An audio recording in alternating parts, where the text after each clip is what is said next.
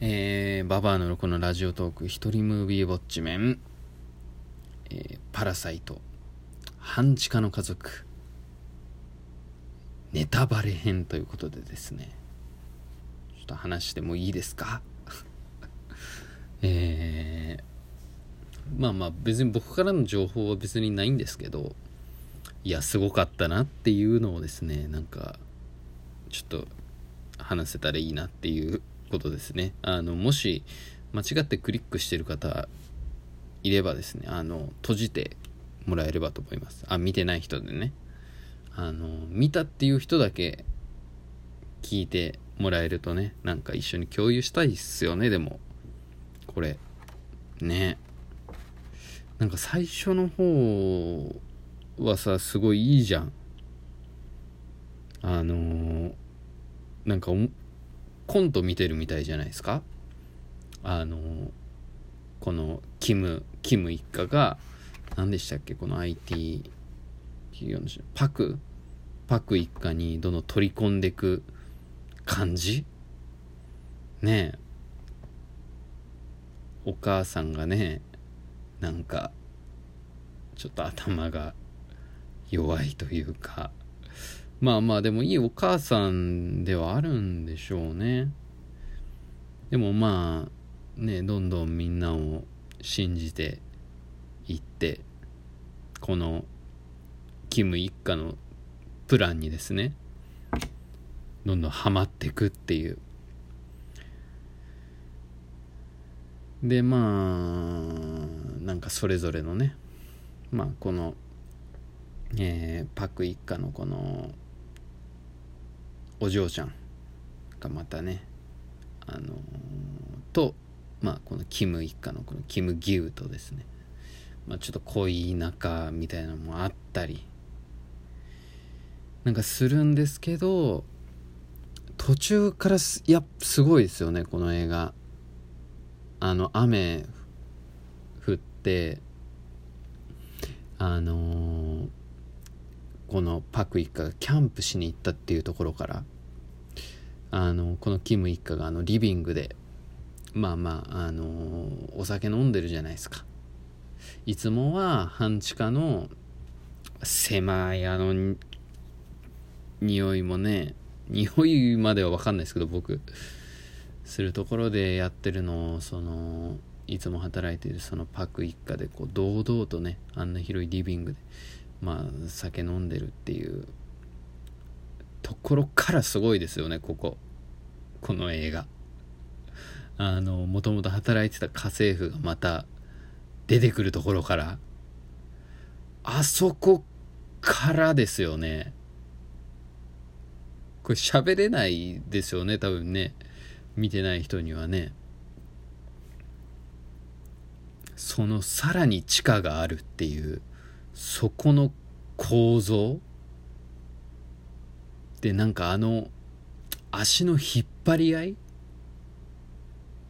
いやあれはなんか見ててもなんかもういろんな意味で辛いですよねあれ。なんかそのただその貧困の人たちがまあその裕福なね層に対してのその反発の映画だったらなんかまあ、まあ、自分好きですけどねそういう映画。あれなんですけど。そこのなんか足の引っ張り合いとかって描かれるとなんかすごいなんか今の社会が本当になんか閉塞感にあるというかなんか足の引っ張り合いしてるっていうのがなんかああやって映像で表現されるとまたなんか違いますよね。うん。でまたあの地下の表現でも良かったですね。あの家の狭い狭い。だからあのもうカメラも多分その地下に入ってしか撮ってないんでしょうね。別に。撮影用のセットとかじゃなくてなんか本当に多分ああいう地下の家を作ってもそこでしか撮ってないんでしょうね。あの冷たい硬いコンクリートのなんか。でそっからなんか落ちた時のその体のとかいてんだろうなみたいななんかそういうのがねなんか伝わってくる部屋というか。あの黒沢清監督の撮った「クリーピー」っていう映画があるんですけどあれぐらいその嫌な感じでしたね。この映画でもすごいですよね。このセット作った人すごいですよね。家の構造。その半地下の家族のまあトイレの話もそうですし半地下にあったあとこのあのパク家。パク家の家ですね。本当に階段っていうのがやっぱ一個すごい象徴的なものになってますよね。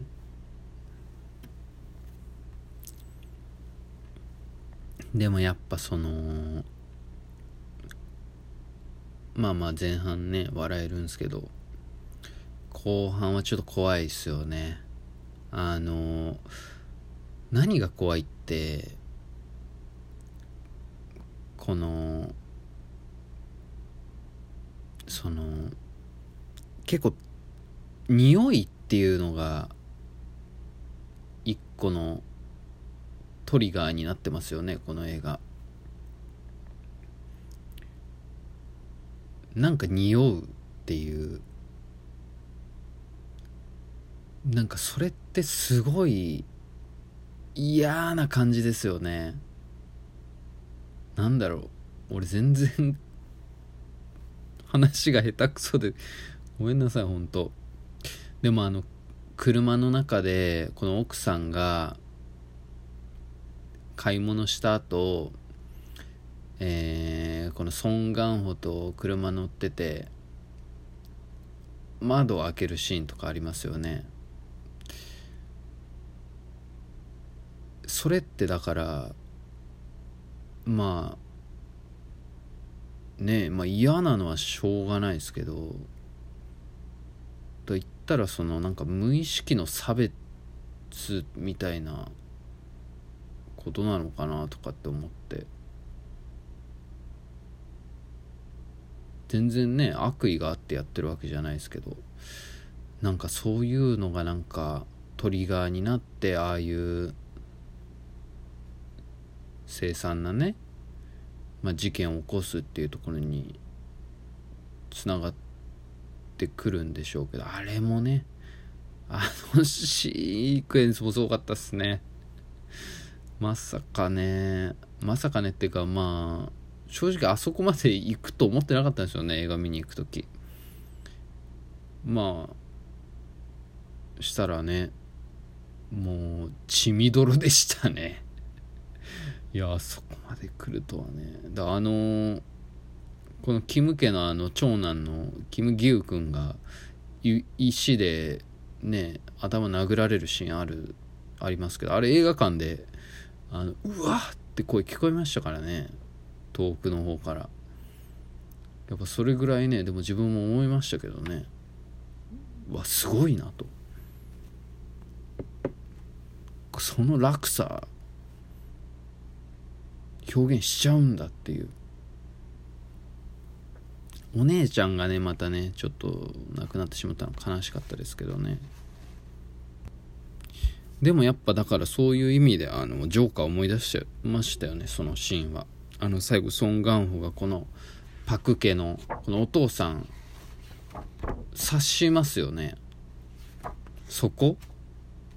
あのジョーカーのホアキンがホアキン・フェニックスがあのロバート・デ・ニーロ撃ったシーンをと完全にフラッシュバックしちゃいましたけど。ねえ。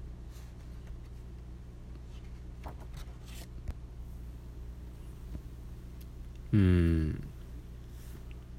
だそれをこうまあだからジョーカーはやっぱそのねアメコミ原作っていうの下敷きにあるじゃないですか。でもそういうのなしでこの映画作ったっていうのはなんかすげえなっていうことは思いましたね。やっぱ悲しいんすよね。あの体育館のシーンとか。プランはない。ノープランがプランだと。最初から計画すれば計画は失敗しないよっていう。あそこ。だから本当にそういう社会になってるんでしょうね。まあ僕なんかね生まれてきてから社会が明るかったことなんて一度もないですから。なんかそれが普通みたいになってますけど。ね。なんか悲しくなりましたね。でこれパンフレットにあの町山智博さん僕の非常に尊敬する映画評論家町山智博さんがねあのそれでも最後そのお父さんに会うプランを立てるところでそれでも夢は諦めないっていうふうにまあ書いてましてそれにちょっと自分はあそういうことかと。心をちょっと打たれちゃいました。このパンフレット読んで。でもねその日までっていう感じでまあ終わってましたね。これもなんか良かったですね。なんかやっぱだから偶話的ですよね。非常に。うん。はい。まあね。これ「パラサイト」を見た皆さん一度同じ思いだと思うんですけどアカデミー賞作品賞取ってほしいっすねこれ。